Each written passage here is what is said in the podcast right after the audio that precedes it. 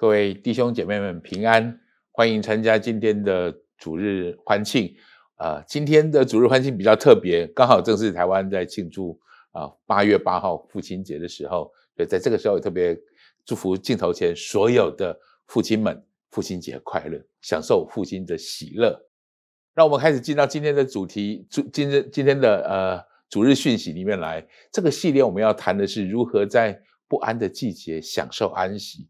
多么重要的一个题目，好不好？我要邀请大家，如果你现在正坐着，我邀请你从座位上站起来。我们要来读今天的主题经文，主题经文在诗篇的第四十六篇第十节。我们一起来读，请你们要休息，要知道我是神，我必在外邦中被尊崇，在遍地上也被尊崇。我们一起低头来祷告。天父，谢谢你，我们恭敬的把以下的时间仰望交托在主你的手里。不管我们现在身处何处，主让我们享受，让我们领受这个最重要的讯息，就是你的诫命。我们要在你面前安静，在你面前安息，以至于我们可以得着你属天的祝福，你属天的平安。谢谢耶稣，祝福我们以下所传讲的，也祝福我们聆听的，都在你和的心意旨意当中。谢谢耶稣，奉耶稣基督的名祷告，阿门，阿门。请坐，请坐。我们这个系列的主题在在谈如何在不安的季节里面，我们可以真正享受让安息。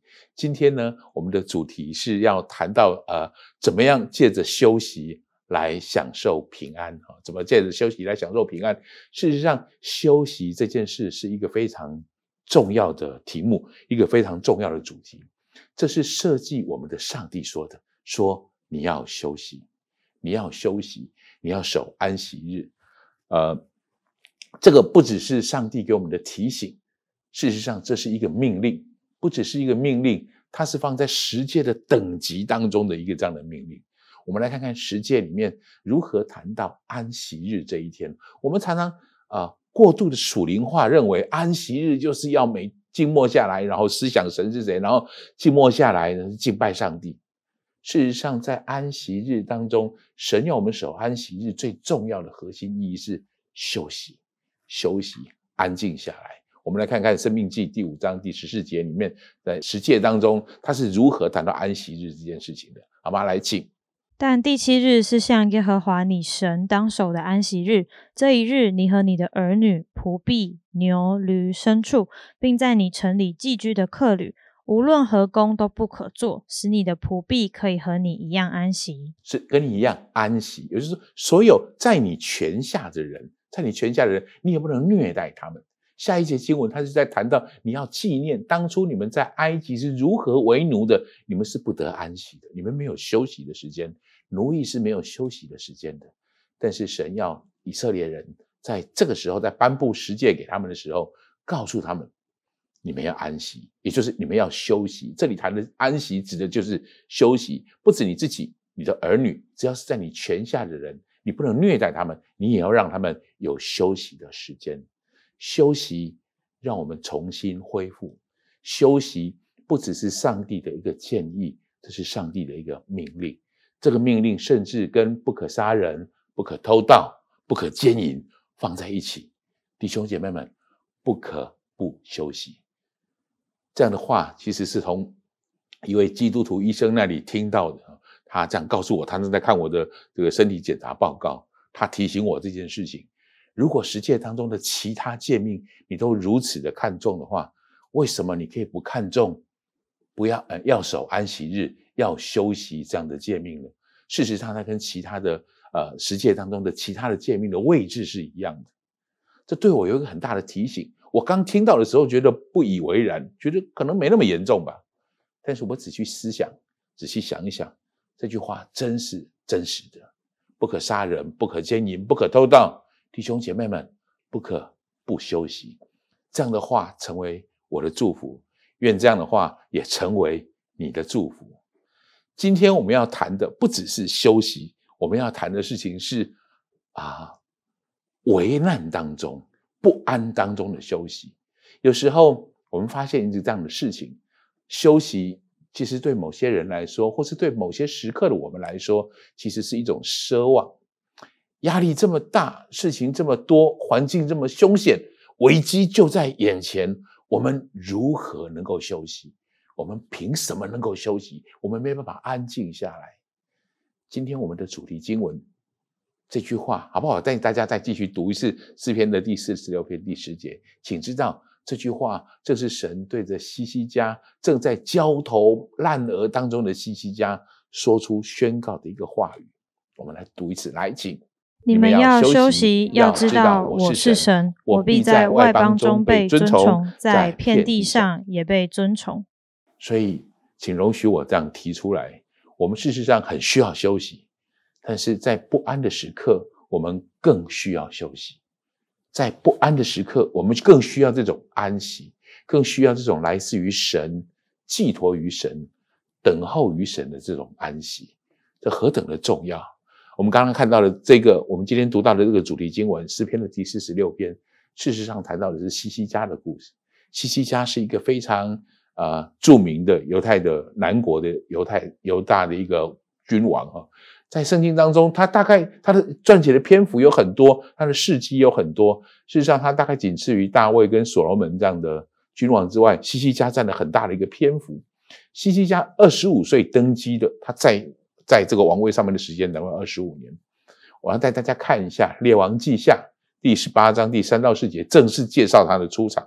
西西家是少数在圣经当中被称作呃行耶和华眼中看为正的事的人。我们来看一下呃《列王记下》三十八章三到四节是怎么谈到他的事情的。来，请。西西家行耶和华眼中看为正的事，效法他祖大卫一切所行的。他废去秋坛。毁坏柱像，砍下木偶，打碎摩西所造的铜蛇，因为到那时以色列人仍向铜蛇烧香。西西家叫铜蛇为铜块。那是希西家做了一个很特别的事情啊，就是把那些啊、原本拜外邦神的这些这些丘坛通通毁掉了。而且那个时候以色列人犯了一个很重要的毛病。本来在旷野当中，那个摩西举做的那个铜蛇被举起来，让以色列人可以仰望，以至于就从这个蛇的的的蛇的灾害当中被免除了这样的事情。但是以色列人后来犯了一个很大的错误，他们竟然去拜这样的神像，拜这样的一个挂起来这个蛇的这个铜像啊，所以这个铜块就成为他们的一个网罗。西西家说做了一个很重要的、很智慧的一个决定，就把它毁掉啊，把它毁掉。不再让人们在他面前烧香，所以他行耶和华眼中行为善的事。但是西西家的爸爸叫亚哈斯王，他是一个糟糕的王啊，他是一个糟糕的王。他曾经跟亚述臣服于亚述哈，然后把把王宫里面啦，把这些圣殿当中的一些金器，就是贡献给亚述王，让亚户亚述王可以跟他联手去对付北国这个以色列这个事迹哈，所以以至于。西西家其实他在他所在位的这个时间里，他承担了一些非常不容易的事物啊，一些不容易的事的事情。那在那个时候，有一个很可怕的帝国叫亚述帝国。亚述帝国，亚述帝国是美索不达米亚兴起的来起来的一个国家哈，在公元前八世纪，它逐渐的强大，就是它定都在尼尼微啊，在尼尼微城，没错。就是约拿记当中那个尼尼微，因为亚述其实非常的残暴，他对对北国对南国都有很大的这种施压哈，都很蛮横。这就是为什么当初约约拿记里面那个约拿不肯到尼尼微城里面去宣去去去传递这个上帝的旨意的原因呢？好，那亚述这个帝国呢，在历史上据传说，就是它事实上是一个特别残暴的民族。所以在他身边同一个时期的国家，其实压力是很大的。据说亚述人有把敌人整个屠城的习惯，而且他们有一个很残暴的手法，可能把人的皮剥下来啊。所以他们有很多这些残暴的手手法。事实上，在现在许多石板上面，很多呃历史的的见证上面，历史考古上面找到了一些证据在这里面。总而言之，当他的邻居。是非常压力很大的事情，好，是压力非常很大，压力很大的这个事情。果不其然，其实，在西西家在位的时候，在位的时候，那个北国，北国以色列，事实上就就灭在亚述帝国的手下，好，就是在西西家登基做王的第五年，事实上，呃，北国就被被被亚述帝国灭亡了，就被灭亡了。当然，你可以想象到。西西家这个时候的心情啊，北国已经灭亡了，他们就其实就是一墙之隔的这个这个相邻的这个国家哈，这本来是一个以色列的国，一个犹太国，犹太的地呃以色列国，然后以至于分成北国跟南国哈。那北国已经灭掉了，只剩下南国，他西西家王在这里做王的时候，他其实很胆战心惊，他也知道亚述亚述王会会来攻打他哈。那事实上确实就在西西家。登基做王的第十四年，这件事情发生，也就是他一直很恐惧的这件事。亚述帝国的国王啊，叫西拿基利，他来到，兵临城下。我想带大家从圣经里面来看这些这些这些记载哈，所以我预备了一些经文，然后请同工帮我读一下。弟兄姐妹，我们从经文当中去了解那一段非常特别，而且对西西家来说，那是一段特别不安的时期。我们从圣经里面来了解这个事情，来，我们一起读一下《列王记下》第十八章的第十三到十六节。我们先读十三到十四节，来，请。西西家王十四年，亚述王西拿基立上来攻击犹大的一切坚固城，将城攻取。犹大王西西家差人往拉吉去见亚述王，说：“我有罪了，求你离开我。”凡你罚我的，我必承当。于是亚述王罚犹大王西西家银子三百他连得，金子三十他连得。哇，这是这时候，其实西西家压力很大，亚述王又兵临城下，哈，以至于这个他不得不就是就是向他臣服，所以他问他说：“你要罚我多少钱？我把。”钱给你好了，我把金子给你，把我仅有的东西可以给你。所以他真的做了，把这些钱给他。我们继续往下面读，就知道他怎么给他的。他拿哪里来的金子可以给呃这个亚述王？来，西西家就把耶和华殿里和王宫府库里所有的银子都给了他。那时犹大王西西家将耶和华殿门上的金子和他自己包在柱上的金子都刮下来给了亚述王。其实一个一个人在被。逼的，在恐吓的很急，在很害怕、极度害怕的时候，很容易就会慌乱，就做错事情了。所以事实上，他在往后呢，他竟然把那个圣殿上面本来包在上面的这些金子，把它刮下来。除此之外，他也偷偷的开始跟南方的埃及联络，埃及来联络，这事实上是不合耶和华心意的啊。待会我们会提到，但是他一方面。臣服于他，另一方面找人结盟，希望能够有结盟的力量，能够来一起攻打这个亚述帝国。这是西西家本来在那个时候他的这样的打算，但是偏偏碰到亚述帝国，其实是一个非常非常残暴的哈，非常呃坏的一个国家，所以他他已经拿了钱了，但是他还是一样，就是派使者来嘲笑西西家王。还是派派了他的使臣来到这个地方，来跟到到耶路撒冷城里面来来宣告，来告诉他们，来恐吓他们啊！以后我们回到列王记下这段记载，其实很精彩。我鼓励大家，如果你有时有时间允许的话，读一下列王记呃列王记下第十八章、第十九章这个很精彩西西家的这个故事啊。好，我们来揭露一下这个部分，就是西西家的这一个使者来到耶路撒冷的时候。这个使者名字叫做拉伯沙基啊，拉伯沙基，然后他来到耶路撒冷城，然后站在耶路撒冷的城墙，就是呃城镇里面哈，这是城的大道上面，他就大声在那里说话。他说什么话呢？来，我们一起读一下这个列王记下十八章第十九节跟第二十三节哈，来，请。拉伯沙基说：“你们去告诉西西家说，亚述大王如此说：你所倚靠的有什么可仗赖的呢？现在你把当头给我主亚述王，我给你二千匹马，看你这一面骑马的人够不够？”他当街在那里挑衅，他说的话就是说：“我现在给你两千匹马，请问你，你有足够的人来骑这两千匹马吗？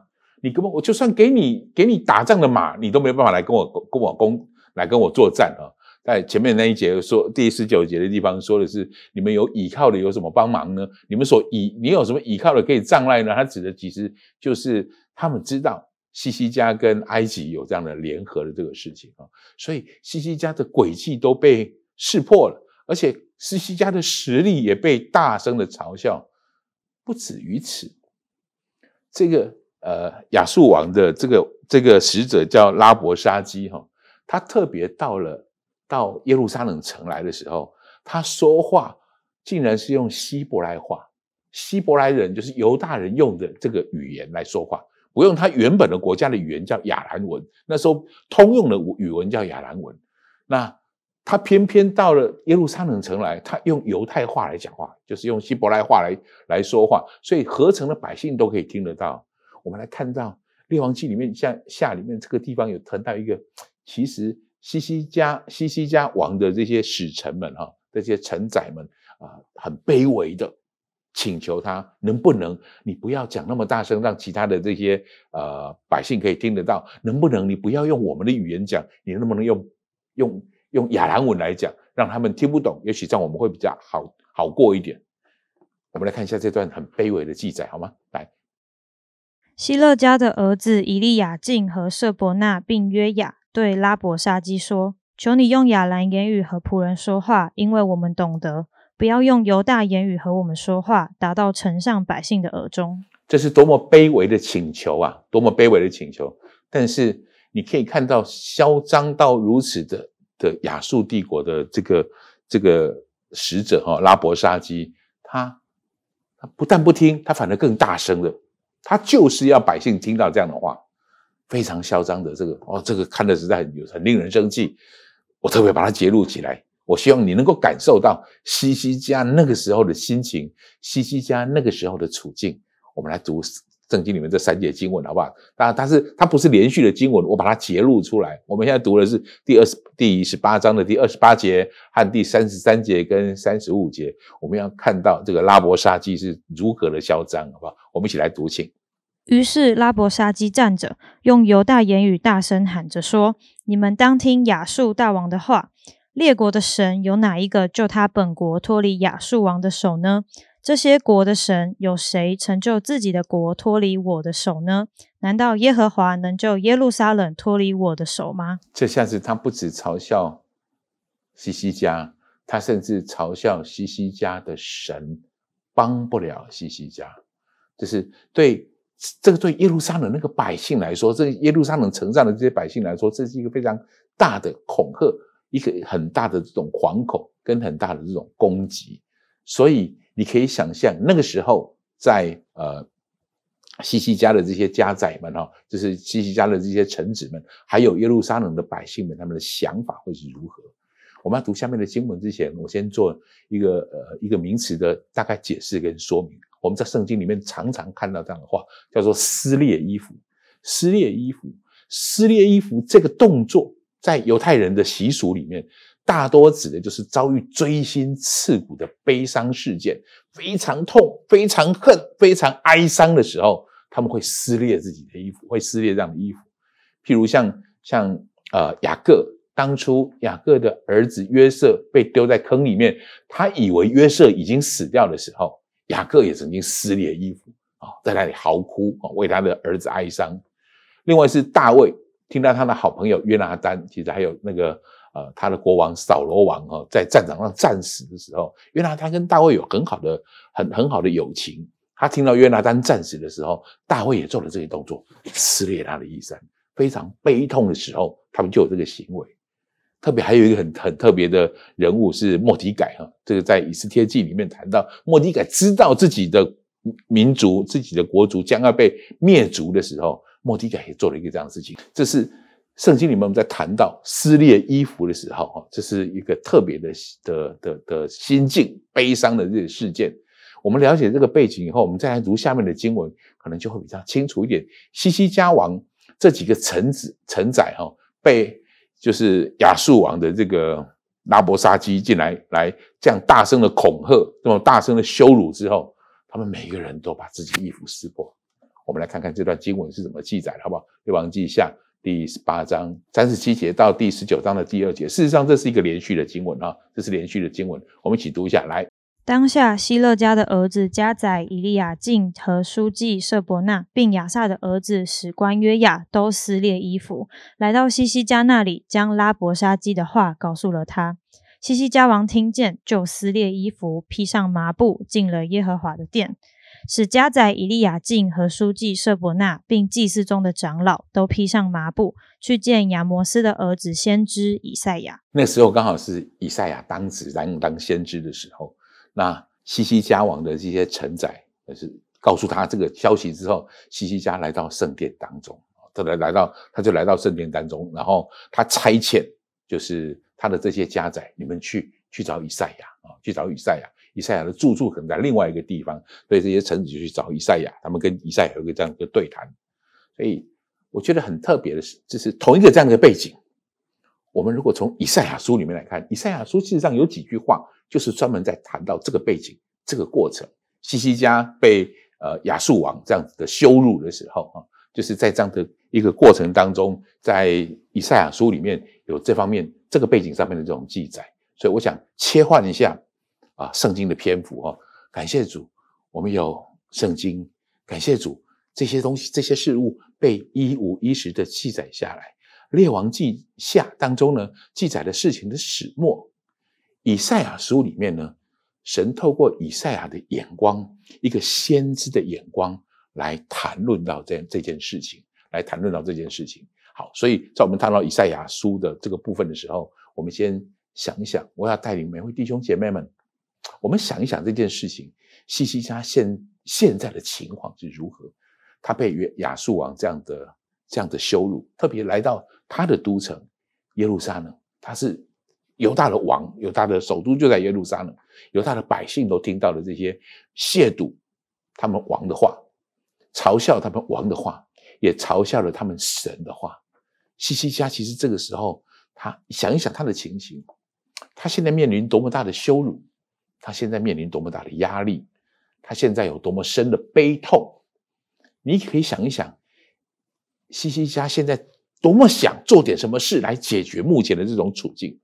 你可以想象西西家像热锅上的蚂蚁，你也可以想象西西家如何暴跳如雷。总之，我觉得西西家西西家目前的境况是多么坐立难安。但是弟兄姐妹们，听听。以赛亚怎么告诉西西家的？这个话多么的啊，暮鼓晨钟的撞击西西家，让西西家清楚知道你现在这么忙乱，这么忙乱，你真正最需要的事情是什么？这记载在以赛亚书里面一样的背景，相同的背景。以赛亚书的第三十章第十五节里面，以赛亚这么说：“来，我们一起读一下这个话。”请主耶和华以色列的圣者曾如此说。你们得救在乎归回安息，你们得利在乎平静安稳，你们竟自不肯。你们得救在乎归回安息，你们得利在乎平静安稳。想一想这句话对当时的西西家是多么重要的一句话。这是我今天给你的第一个标题。如果你手上有周报，我欢迎你把这句话抄在你的周报上面。得救在乎归回安息，得利在乎平静安稳。得力在乎平静安稳，这是以赛亚对西西家说的话。以赛亚在描述这个时候、这个背景下的西西家，这个坐立难安的，呃，是像热锅上的蚂蚁的这个不得安息的西西家。他在告诉他这件非常重要的事：安息、平稳。你需要这一切最重要的事情，这是我今天最想传递给弟兄姐妹们这件事。我们在不安的时局当中，不安的时刻里面，其实特别需要安息的力量，特别需要平静安稳的态度。这句话对当时那样的处境的希西家有很大的帮助。我也求神帮助我们，这段这样的经文，在这个时候，我们面临这么多啊疫情上的压力、疫苗不足的这样的压力，我们面临到经济上的这些。这些考验，我们面临到这些关系上的这种紧张的时候，让神帮助我们，透过这个话，让我们归回安息，让我们恢复我们原本的平静安稳，恢复我们原本的平静安稳。所以，为什么叫归回安息？归回这件事很特别，我请各位，我想先从这“归回”这两个字跟各位探讨一下这个经文的真实，一个很真实的内在的一个含义。归回指的是你原本在这里，现在不在这里，所以你需要归回。对以色列来说，这句话的对西西家来说，西西家是一个行耶和华眼中看为善的事情，他其实是爱神的，他也做了许多蒙神喜悦的事情。但是慌乱的日子来到的时候，恐吓的日子来到的时候，害怕的日子来到的时候，他一时失去了这种平静安稳。所以，请让我这么说：有一种安息是来自于神，寄托于神，等候于神的。你本来有，但是不安的环境让你失去了安息，所以你需要归回，你需要归回，回到那个安息当中来。这是以赛亚对西西西家的这个提醒。事实上，我刚才提到这件事情，西西家在这种恐惧的过程当中，他其实做了许多很不应该做的事情，譬如他去跟埃及做联盟，这个事情其实在记录在。在啊，以赛亚书的第三十章的前半部啊，三十章的前半部就谈到这件事情。我节录的第一节跟第二节，我们念一下，我们就可以清楚知道，西西家在这里犯了一个很重要的错误。他原本有所倚靠的，原本在安息当中的，他为什么需要归回安息？因为他走错路了，他倚靠错误的方向，以至于他无法得到安息。我们来读一下。以赛亚书的三十章一到二节，我们就更清楚这个情况。来，请耶和华说：“祸灾，这悖逆的儿女，他们同谋却不由于我，结盟却不由于我的灵，以致罪上加罪。起身下埃及去，并没有求问我，要靠法老的力量加添自己的力量，并投在埃及的印下。”是这件事情，并没有求问神。并没有求问神。以赛亚是先知，以赛亚是从先知的眼光，也就是从神的眼光来看待这件事情。用神的眼光来看待这件事情，这到埃及去，你并没有求问我。这些结盟并不是由于神的灵所做的，所以以至于罪上加罪，以至于他会失去那样的平安。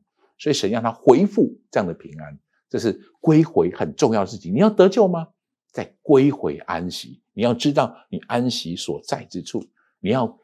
断绝那些不属乎神的连结，断绝那些不属乎神心意的事物。事实上，人其实很清楚什么是合乎神心意，什么是合乎不合乎神心意。如果你是神的儿女，你真心想要知道，神一定会让你知道。但是有时候，往往因为外面的环境急迫，因为我们有不得已的苦衷，因为我们有很他很难面对的压力，以至于。我们去做那些我们原本不该做的事，西西家正在做如此的事情，所以以赛亚劝他，以赛亚提醒他说：“你要归回安息啊，你要归回安息啊。”让我把这句话再讲完。平静安稳呢？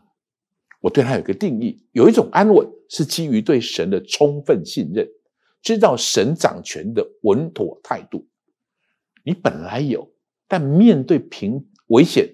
产生的慌乱，就让你失去了这样的安稳，所以你需要平静。平静让我们知道谁是神，平静让我们分辨谁不是神。慌乱当中，我们就很难思考；慌乱当中，我们就很难有对的选择跟判断。不要让外面的呃外在的不安、外在的环境影响我们内在那个很重要的真实的确据。这的确是很不容易的一件事情，这的确是很不容易的事情，所以以赛亚才会这么说。以赛亚在说：“呃，呃，你要得救在乎平归回安息，得力在乎平静安稳的时候，他后面加了四个很特别的字，叫你们静滞不肯。”来，我们把这个经文再读一次好吗？我们来看看以赛亚的那个痛心，还有以赛亚这句话的那种劝慰，以赛亚那句这句话的这种警醒。他用这句话在敲醒西西家，主要帮助我们。今天这句话也敲醒那些失去安稳的弟兄姐妹们，失去安息的弟兄姐妹们，敲醒他们。我们来一起读一下这句话。来，主耶和华以色列的圣者曾如此说：你们得救在乎归回安息，你们得力在乎平静安稳，你们静滞不肯。你们静滞不肯。所以弟兄姐妹们，其实要平静安稳。需要付上代价的，并不容易，并不容易。希伯来书里面有一句话很特别：安息是我们要竭力进入安息。看起来我们是需要用力进入安息的，安息不就是不用力吗？那竭力进入安息的意义是什么呢？请让我给你第二个标题：你要很认真的，你要竭力的去拒绝破坏你进入安息的原因。我们不容易安息是有原因的，请你起来。拒绝认真的拒绝那些破坏你进入安息的原因。神要我们安息，神告诉我们要有一段时间足够的时间的安息。对不起，我把它讲清楚来。我并不是说，我们也不要误解这件事情。神让我们安息，通通不要做，一切事情交给神来做。神要我们安息，是工作六天之后有一天你要安息，也就是你需要做，然后你要有一个时间停下来，你需要安静的休息。他指的安息是这个意思，是在工作之后的这样的安息啊，并不是我什么事都不管，我就撒手不管，呃，这样子并不叫安息啊，这个不叫安息。那我今天要谈的事情，那些特别我要指的事情是，有些紧紧抓在手上的事情，譬如很多的工作，很多的压力，你如果从来不晓得把这样的东西放下来，从来不晓得把这些东西放下来，进到安息。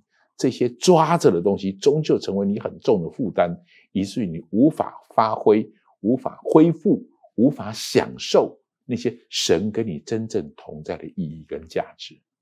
所以，我们要认真拒绝，拒绝那些破坏你进入安息的地方。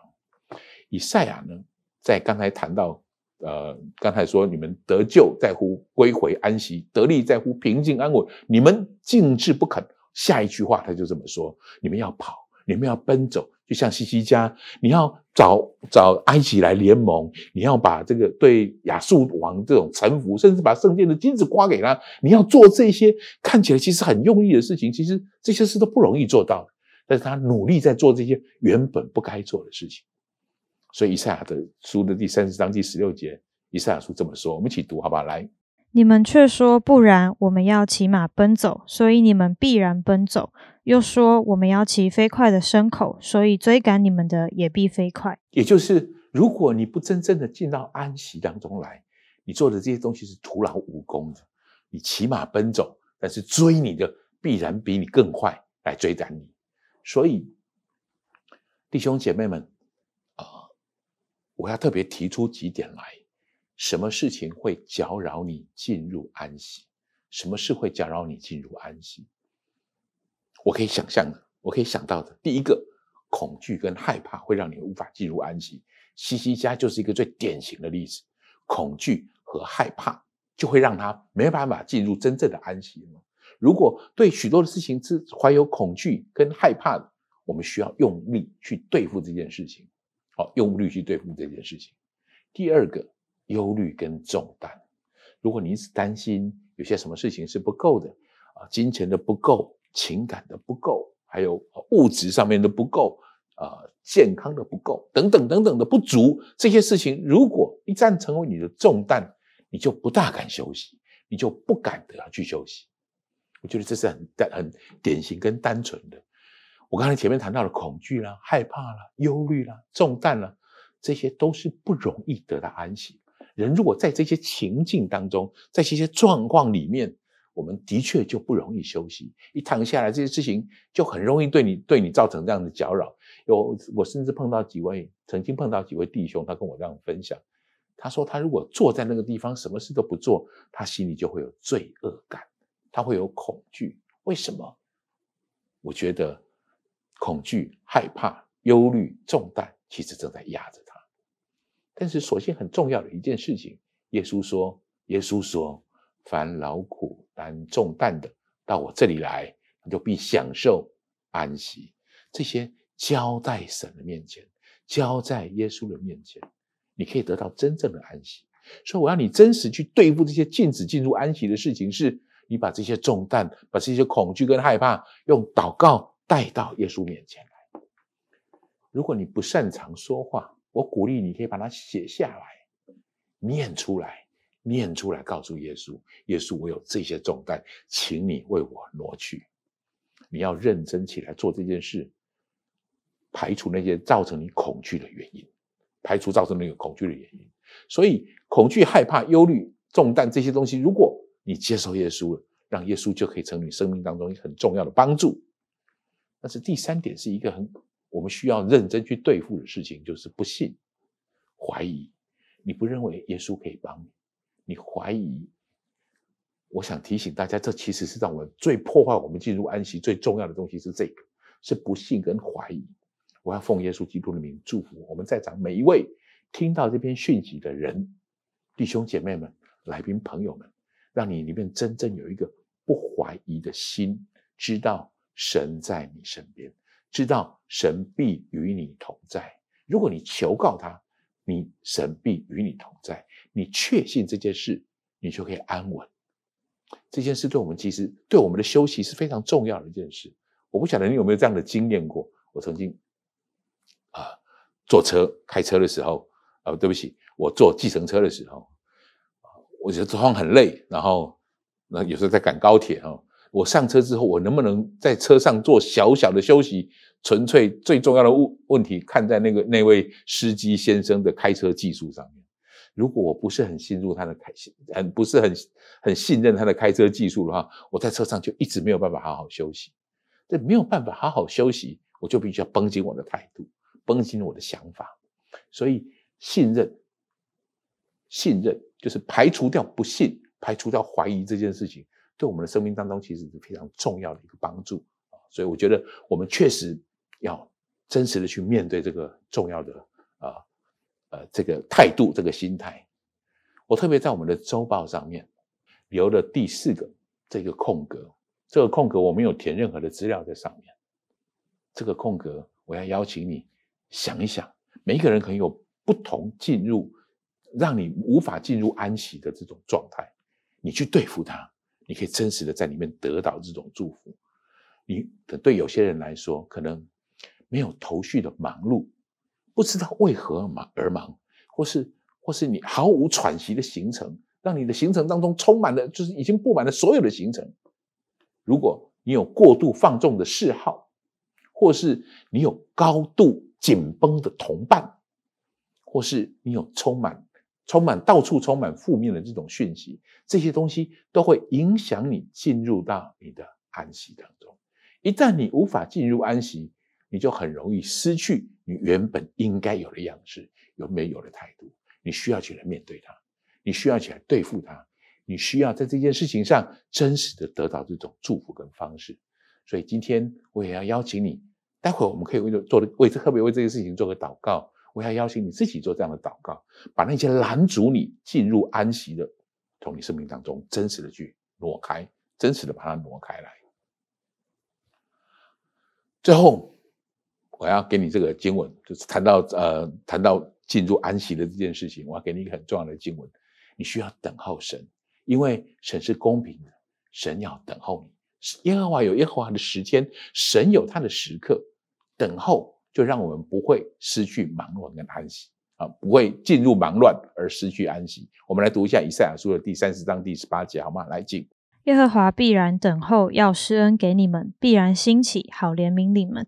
因为耶和华是公平的神，凡等候他的都是有福的。等候神的，以神为乐的，神会把这些人是有福的。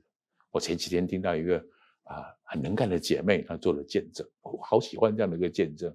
现在在疫情当中，其实各个行业都在在很紧绷的时刻里面。因为姐妹是在呃半导体业里面，就是很高阶的一个主管。事实上，他们也很担心，就是这公司里面的这个营运的状况啊，是不是足以继续这样子撑下去？有很多地方的生产啊、供货都有很多的问题，所以他们其实正在担心，我是不是会啊，这个工作会不会被被被被，啊放五星假啦？会不会有什么其他的这些影响啊？但是，就是特别有在这个疫情当中的时候，这种不安的气息其实是一直有影响，一直会传递的啊。所以，呃。所幸那天我们在分享一件事情，在疫情这段时间里面，有哪一篇讯息对你特别有帮助？他谈到修哥谈的一篇，修哥有一次主日所谈到的，在疫情当中的几点提醒，在提醒大家，你要在疫情里以神为乐。他就抓住了这个点，虽然他是一个两个很可爱的小孩哈，这孩子都还很小，所以他需要很多的时间去照顾他们。他有一个很重要的，就是很忙碌的工作，是一个全啊全职的。工作者，然后他又是一个一个重要的两个孩两个孩子的母亲哈，一个很很棒的弟兄的这个太太，所以以至于他的忙乱，他的忙碌对他来说，这是非常非常让他紧张紧张不安的。但是修哥的那篇讯息帮助他进到一个安静平稳等候的状态，以至于他觉得在这个虽然这段不容易的过程当中，他一样充满了心里充满安息。充满了平安。甚至他听到最近公司给他一个好的消息，他们不止没有裁员了，这次公司还发了一笔额外的奖金。因为呃，因为我不知道什么原因，反正我听到的就是他有一个特别好的表现，所以他们还额外的得来一个奖金。我很感谢主，神是真实的神，他必然那等候耶和华的，以神为乐的，必然享受他的祝福。我要说，在这些不容易的过程、不安的环境当中，确实有时候我们会有。不容易的时刻，请各位看顾这些不容易的时间，都是神给我们的养分。让我再说一次，这些不容易的过程，都是神给我们的养分，让我们可以吸取这个，成为我们祝福的养分。以赛亚其实特别谈了一句很有名的话，在以赛亚就在我们刚才所谈的这个经文后面，以赛亚书的第三十章二十到二十一节，特别谈到这个艰难当饼，困苦当水。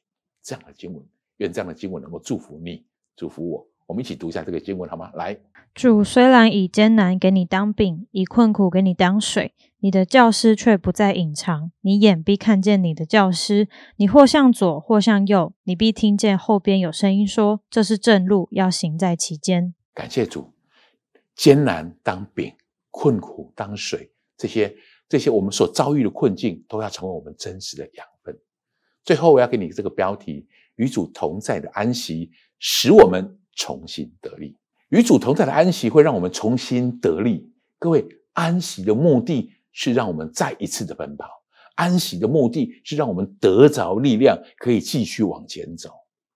安息是一个非常重要、重新得力的过程。我们来看以赛亚书，一样是以赛亚说的话，来读一下以赛亚书来听。疲乏的他是能力，软弱的他加力量。是，接下来继续。我好喜欢这个经文，我想很多弟兄姐妹都喜欢这个经文。那个等候耶和华的，来，我们一起来。但那等候耶和华的必重新得力，他们必如鹰展翅上腾，他们奔跑却不困倦，行走却不疲乏。奔跑并不困倦，行走并不疲乏。所以，请知道休息，让我们可以走更长的路，让我们重新得到这样的力量。这是一个非常重要，以赛亚这样的提醒。我成，我也觉得这就是成为我们弟兄姐妹们，我们今天这样很重要的提醒。我们还是要回来西西家的故事。西西家的故事好像还没有说完，让我快速的把西西家的故事把它谈完哈。然后我们要谈西西家的故事的话，在列王记，列王记里面有西西家的这个故事。我鼓励我今天可能啊不是还有很多的时间可以把它谈完，但是西西家的故事很精彩，你可以从这经文当中去得得读到这个特别的这样的意义哈。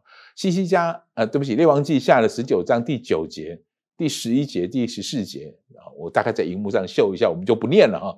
那因为这这一次，西西家他他开始到神的面前来的时候，以赛亚跟他谈的这些话，我想对西西家就有一个很大的这种改变啊。所以当他再一次的，就是亚述王，亚述王实在非常的可恶哈，他就是拿写了一封挑战书哈，就是写了一封其实充满了这些。这些恶毒的言语的这些小挑战书拿到西西家的面前来，西西家看到这个书信的时候，其实就其实他也不知道怎么办，是？很危险的危急的时刻。但是我想以赛亚那句话说：“得力得救在乎归回安息”，这样的事真实成为他的帮助吧。他只好拿着这封信来到圣殿，来到耶和华的殿中。虽然这个信里面其实在谈到的东西是耶和华救不了他。他不信敌人的话，他决定取信神的话。弟兄姐妹们，这是我们生命当中非常重要的一个一个准则：不要轻信仇敌的话，不要轻信敌人的话，你要信耶和华神的话。这是为什么我们每个人手上会有一本圣经的原因。你要信，要信这个，不要信那些其他的，特别那些仇敌说的话，他攻击你的话，羞辱你的话，攻击你的神的话。在你面前放下来，我们来看一下第十九章的第十十四节，我们读这个西西家非常重要的这件事情，好不好？来，请。西西家从使者手里接过书信来，看完了，就上耶和华的殿，将书信在耶和华面前展开。他到神的面前去展开，说：“主啊，你看吧，你看吧，这是他写给我的信。他不止骂我，主啊，他也骂你。”诗篇的四十六篇有一个传说。说这就是西西家，他来到圣殿当中的时候，有一个祭司在他的面前唱给他的诗歌。唱给他听的这个诗歌啊，有个传说是这么说的，我喜欢这样的说法。我们来听听诗篇的四十六篇一到三节，想一想这个时候的西西西家拿着一封亚述王拿写来的信，这个信里面充满了羞辱，充满了这些不安，然后他也心情忐忑的来到神的面前。刚才我们所谈到的那些呃拒绝进入安息的那些事物，可能都成为他里面。一个很重要的就是这些东西成为他真正的情绪。神多么信实跟良善，神透过我刚刚说这个这样的传说，如果这个传说是是事实的动作做做法的话，我总觉得这个感觉上，在我灵里面看到的东西，好像就是一个祭司，他就拿着这篇诗篇来对着那个西西家，就大声的朗诵了神的心意、神的作为，大声朗诵了朗诵。你跟神之间的关系应该如何？你要大声的朗诵了，你要知道神到底是谁。所以我们没没时间读完全部，我们请同工帮我读第一节到第三节。我们来看看这时候的西西家，他多么需要听到这个话。我们来读一下诗篇的四十六篇一到三节。如果你许可，你的环境许可，一起读这个经文，好吗？来。神是我们的避难所，是我们的力量，是我们在患难中随时的帮助。所以地虽改变，山虽摇动到海心，其中的水虽砰轰翻腾，山虽因海涨而颤抖，我们也不害怕，也不害怕，不害怕。那我带你再读第十节。事实上，这就是我们今天的主题经文。所以这个主题经文是在这个背景下面，就在圣殿当中，祭司对着西西家王说了这个很重要的事情：你不要再奔走。你不要只想着要去跟埃及、跟哪个地方连接，你不要想着那些乱跑来跑去的事情，不要动，安静下来。我们来读一下这个经文，来，你们要休息，要知道我是神，我必在外邦中被尊崇，在遍地上也被尊崇。你要在外邦中被尊崇，在遍地上也要尊崇。所以，让我用这句话，最后面的这句话来做今天讲到的结束。当然，我们刚才谈到的亚述王，那当然没有什么好的下场。那个耶和华神派一个天使，就一个天使，一个天使，一个晚上杀掉了十八万五千人，所以亚述王营中所有的人被杀死了。然后亚述王就是看到这样的方式，他就赶快跑回家去了啊。所以那个危机一夕之间完全解除。我们回到诗篇里面这句话，诗篇的四十六篇第十节里面这句很值得我们好好思想的话，在这样子境况当中的西西家。神跟他说：“你们要休息，要知道我是神。三件事要休息，要知道我是神。这件事情要成为西西家的帮助，弟兄姐妹们，这件事要成为你我的帮助。我们拆开来好好读一下这句话：你们要休息，要休息是什么意思？休息指的是你要安静，不要乱跑。”你要停止，停止说话。也许对某些人来说，要休息是你要关掉你的手机，停止你的留言，停止争执，停止询问，也停止呻吟跟哀嚎。要休息，你要进到听。以色列啊，你们要听那个听，你要进入等候的状态。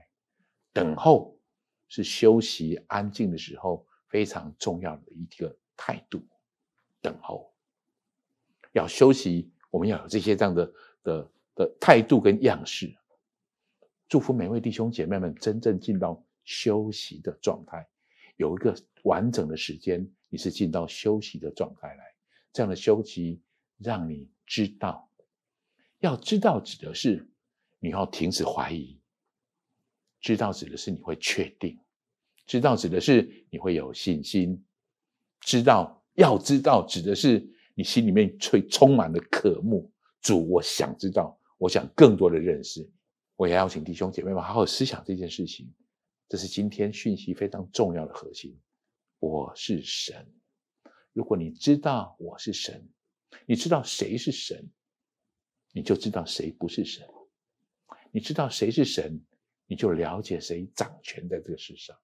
所以我是神这件事，我们慢慢的安静的思考，你会知道，既然称为神，圣经告诉我们，神就是全能的，神就是掌权的，神是充满爱的，神是我的盼望，是我的磐石，是我的山寨，是我患难中随时的帮助。神是我天上的父，他乐意供应，他乐意给予。神是我的牧者，他就会引导我、滋润我，也保护我、恢复我。如果我知道谁是神，我就不必再害怕。弟兄姐妹们，祝福你领受这个最美好的讯息。你要休息，要知道耶和华是神。我们来祷告，天父，谢谢你让我们重新去思考。安息的定义，让我们重新知道休息的价值，让我们可以领受、了解、知道你是神。祝福我们每一位听到这个讯息的弟兄姐妹们。我们懂得休息，我们就懂得重新得力；我们懂得要休息，我们就懂得如何努力去排除那些影响我们进入安息的事物。主帮助我们，帮助我们了解，帮助我们看到，帮助我们查找哪些事情是影响我们进入安息的原因，帮助我们挪去，让我们在现场上或是在线上的，在任何时候里面听到这个讯息的弟兄姐妹们，我们有能力可以进入到深深属于你的安息里。谢谢耶稣。我特别要为那些刚刚。来到我们的讯息当中，或是你还不是那么确定耶稣到底是谁呢？今天这个讯息在告诉我们，你需要休息。也许你正在忙碌当中，我要提醒你，设计我们的神，创造我们的这位上帝，他在提醒我们。事实上，他在命令我们，我们要懂得休息。如果你也领受了这个很重要的祝福，你也希望能拥有这样的祝福，我要带你做这个很重要的祷告，让这位神。也开始引导你生命当中的道路，好不好？我邀请你跟我这样来祷告，亲爱的主耶稣，亲爱的主耶稣，谢谢你让我认识你，谢谢你让我认识你。现在我要打开我的心，现在我要打开我的心，邀请你到我的心中来，邀请你到我的心中来，成为我生命的救主，成为我生命的救主，成为我的主宰。成为我的主宰，请你赦免我的过犯，请你赦免我的过犯，原谅我的罪，原谅我的罪，带领我前方的道路，带领我前方的道路，重新得力，重新得力，享受属于你的安息，享受属于你的安息。谢谢耶稣，谢谢耶稣。我这样祷告，我这样祷告，奉耶稣基督宝贵的圣名，奉耶稣基督宝贵的圣名。阿门，阿门。